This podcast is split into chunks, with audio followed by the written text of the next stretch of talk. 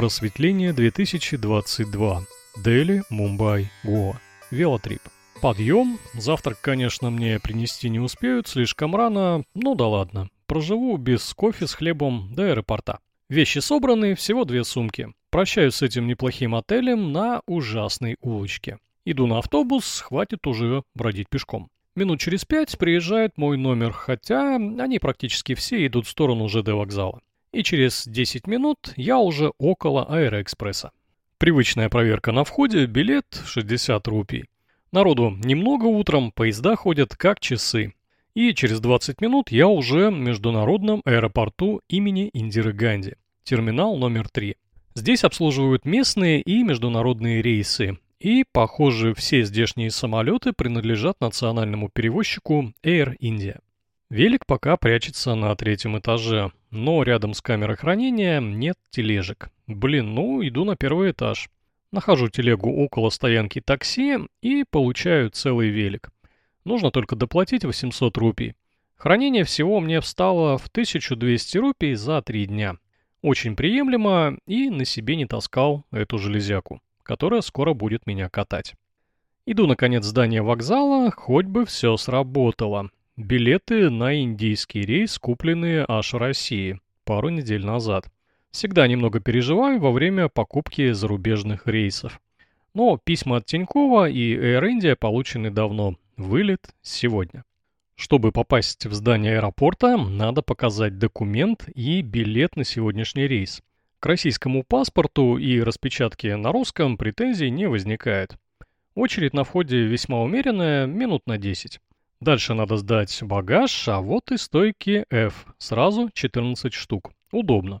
Сейчас надо притвориться, что моя велосумка на 20 с чем-то литров – это ручная кладь. Но сотрудник на это просто не обращает внимания, видимо, из-за специального багажа велосипеда.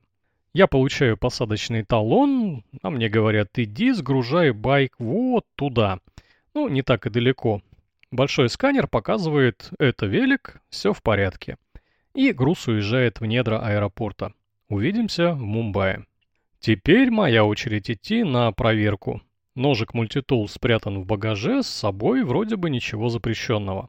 Powerbank по правилам авиакомпании со мной в ручной кладе. Народу на security check тоже не очень много, прохожу рамку без проблем, а вот к моей сумке офицеры решили придраться. «Так, что тут?» – спрашивает индус. Аптечка, пауэрбанк, мультиключ для велика. А вот его нельзя. Ну вы что, вообще с дуба рухнули? Чем я велосипед-то буду собирать? Мне даже не сколько важно его скрутить, а важно потом открутить педали этим шестигранником. Офицер спрашивает старшего, тот говорит, мне нельзя. Ну и хрен с вами. Немного жалко ключик, не самый он хороший, но все-таки 800 рублей с Алиэкспресса. Ладно, права качать еще не хватало. Да и есть у меня второй мультитул, там биты, в общем разберусь. Главное, что до самолета еще около часа, и я на нем точно полечу. Время в пути займет чуть больше двух часов, а самолетик у меня, между прочим, Boeing 787-8 Dreamliner, который может долететь из Китая в Канаду, допустим, без посадки. И его поставили на такой короткий рейс, но это классно. Из Москвы на 787 можно улететь только, пожалуй, в Японию, можно было и еще куда-то далеко. Я, конечно, не ожидал, что окажусь на таком типе самолета. В терминале красиво, ковер на полу, траволаторы, делать нечего, до посадки еще примерно полчаса. Перекусить я, блин, не успеваю. Ладно, наверное, накормят в полете. Иду через рукав в самолет, место в проходе, да и ладно. Зато соседнее место свободное и один человек у окошка. Самолет классный, просторный, кресло в экономии 3-3-3. Огромные багажные полки, иллюминаторы без шторок, э, которые работают по технологии жидких кристаллов. И таких самолетов у Air India целых 27 штук. Ну, на март 2022 года. Взлетели очень плавно, весь полет, ну, как на диване не трясет, уровень шума ниже, чем, пожалуй, на всех бортах, которым я до этого летал. И давление, похоже, в салоне выше, чем обычно. Принесли еду, железные ножи и вилки. Эх вы, безопасники, вот чем вам велоключ-то не угодил. Еда неплохая, куриные шарики, пирожок с мясом, хлеб, поят водой, кофе, чаем. Нормально так для двухчасового полета. Мультимедиа-система работает посредственно, контент какая-то ерунда, сериалы, кино. Я смотрю карту полета на экране. И еще интересно, что по громкой связи говорят только на английском. И пару раз, наверное, на хинди что-то сказали. Долетели отлично, посадка просто суперская, очень мягкая, и за окном аэропорт Мумбаи. Стали на поле, до терминала нас довез автобус. Я пошел за багажом, никакой проверки документов или сертификата вакцинации не последовало. Зал выдачи багажа огромный, оверсайз выдают где-то в районе лифта. Я ждал, наверное, минут 30, и со мной еще также стояли две женщины, которые в Дели сдали в багаж клюшки для гольфа. Я разговорился с ними, спрашиваю, а где тут э, такси Uber стоянка? Они говорят, да вот сами сейчас получим багаж и пойдем искать. Uber вообще хорошая штука. Во-первых, у меня есть индийская сим-карта, а во-вторых, э, трансфер из аэропорта Мумбаи довольно неудобный. Прямого автобуса, метро или аэроэкспресса просто нет. Можно доехать до ближайшей железнодорожной станции и там сесть на электричку. Потом приехать на какой-то вокзал и от него ехать, но с великом нет уж. Я спустился с моими новыми знакомыми на стоянку Uber Pickup. Это был минус четвертый этаж автопарковки. Через пять минут водитель с именем Виджей пишет «Я у столба номер такой-то». Отлично. Гружу велик и сумки на заднее сиденье и сажусь на переднее. Цена 555 рупий за почти час езды. И это еще со скидкой минус 20 для первых пяти поездок на Uber. Дорога отличная, город не маленький, тут солнечно и, кажется, чище воздух. Довольно красиво, но температура уже плюс 33. В день старта была так вообще 36. Блин, как на велике-то ехать? Ну, потом разберусь. Добрались до моего района, адрес точный, но не совсем. Водитель спрашивает здесь. Мы стоим на оживленной улице, кругом торговые лавки, куча народа, вывески отеля просто нет. Но ладно, найду где-то за углом, видимо. Даю 600 рупий наличкой. Молодец, водитель, оставь на чай. Индийский шансон он не включал, разговорами не доставал, водит хорошо. Ставлю 6 звезд. Так, а где тут отель-то, блин? Помыться, поесть, поспать, ну, сами понимаете, туристу это жизненно необходимо. Открываю карту Google, этот адрес, все правильно, я в том районе, но с адресами в Индии все довольно сложно. Бывает, ставят точку на карте не там, и это нормально. В Дели было, кстати, почти так же. Открываю Booking, ага, Джодия Hotel, Opposite Mustafa Mansion.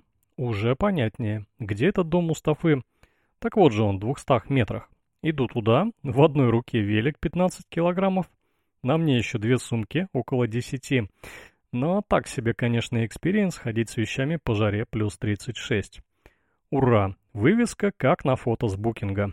Иду на второй этаж, там сидит молодой индус, который вообще не в курсе бронирования. Ну, знаем, проходили уже. Говорю, вот букинг, вот бронь, давай двигайся быстрее. Проходит 15 минут, э, три звонка и все, меня заселили. Показываю паспорт, сняли копию, справку о вакцинации тоже попросили. Я расписался в огромном грозбухе и, наконец, получил ключи.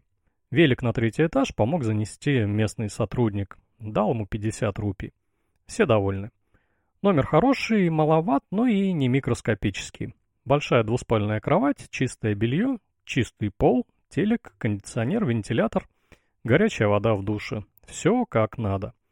Немного шумно из-за улицы, окно мелкое и выходит на стенку. Ну и ладно.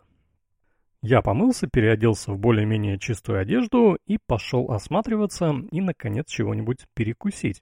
Район в самом центре старого города. Здесь узкие улочки с трех-четырехэтажными домами. Иногда их разбавляют небоскребы в 40 и выше этажей, но таких высоток немного. В основном здесь архитектура из прошлого. Многие здания колониальной постройки и практически все в ужасном состоянии. Первые этажи заняты магазинчиками, кафе и разным бизнесом. Ну а на верхних этажах видно, что живут люди. Мой отель втиснут между лавкой сотового оператора и магазином духов. Вообще ароматных магазинов здесь какое-то безумное количество. На разлив любую тару любые объемы, все ароматы мира. В жару плюс 35 эта улица должна пахнуть как в парфюмерном аду. Но я ничего не чувствую, и у меня точно не ковид. В итоге прохожу пять улиц, присматриваюсь, где поесть. Э, странно, что нет ни одного мини-маркета. Возвращаюсь на свою улочку и тут же напротив отеля вижу ресторанчик. Пустовато, есть меню на английском, выбрал чикен сукка. И любимую лепешку гарлик наан. Все понравилось, запил еду водой и колой. После еды официант принес семена аниса с кондитерской посыпкой, это вместо жвачки. И правда, отлично освежает рот, а заодно уходит послевкусие приправ и чеснока. Все, я устал. Иду в отель, Wi-Fi нормальный, YouTube тянет. Включаю телевизор, о, местные каналы. Это я люблю, смотрю их во всех поездках, и по России, и за рубежом. Но тут, конечно, полная дичь, простите за жаргон. Но ладно, язык, я не понимаю ни слова. Но как индусы оформили свой эфир, это на грани артхауса. Три бегущие строки с разной скоростью. Невероятная графика, титры.